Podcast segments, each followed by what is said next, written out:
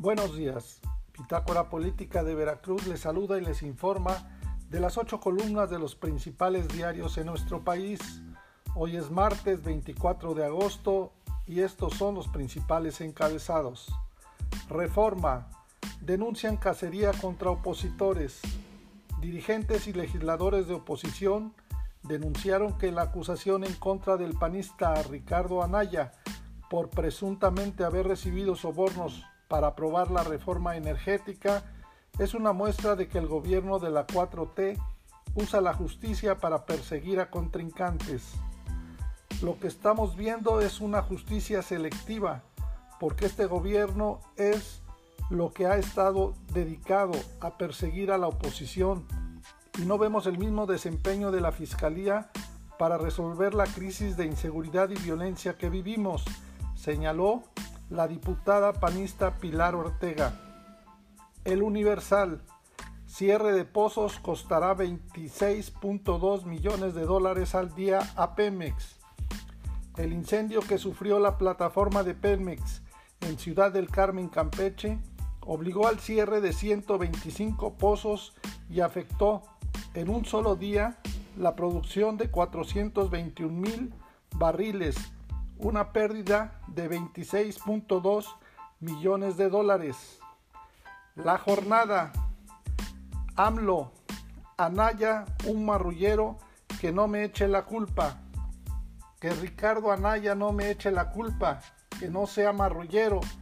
Se le hace fácil decir, me persiguen, me persiguen.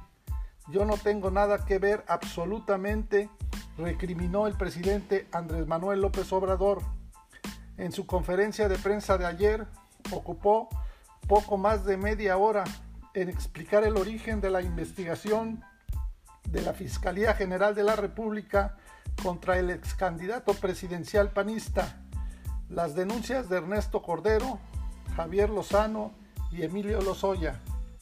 La jornada. Veracruz clama por apoyo en seis municipios golpeados por Grace. Los daños ocasionados por el huracán Grace en Veracruz mantienen en la zozobra a los habitantes de los municipios de Poza Rica, Tuxpan, Papantla, Gutiérrez Zamora, Álamo y Tecolutla, pues los apoyos llegan a cuentagotas, por lo que pidieron a los gobiernos estatal y federal acelerar el envío de la ayuda. En Poza Rica, una de las localidades más golpeadas por el meteoro, las autoridades locales reportan de manera preliminar afectaciones de 11.055 viviendas en la ciudad, principalmente por destechamientos, de las cuales poco más del 50% están sin electricidad. Además, no hay suministro de agua potable por falta de energía. Milenio explosión frena hasta una cuarta parte de la producción petrolera. El incendio ocurrido en la plataforma EQA2 el pasado domingo detuvo la producción de 125 pozos y de 421 mil barriles por día, informó Petróleos Mexicanos. Se trata de una pérdida diaria de casi 24.9 millones de dólares. Excelsior Ciudadanos organizarán revocación. El presidente Andrés Manuel López Obrador dijo que el INE no quiere la democracia porque elevó el costo de la organización del ejercicio ciudadano previsto para el 2022.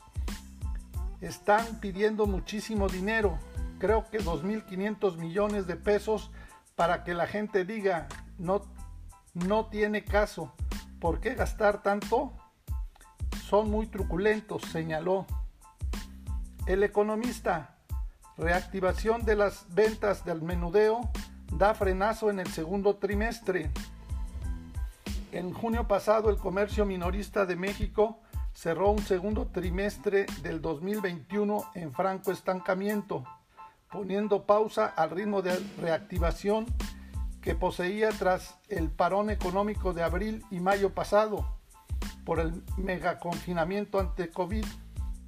Durante el sexto mes del año, las ventas al menudeo cayeron 0.6% en comparación con mayo, cuando habían crecido 0.5%, de acuerdo con las cifras desestacionalizadas divulgadas ayer por el Instituto Nacional de Geografía y Estadística.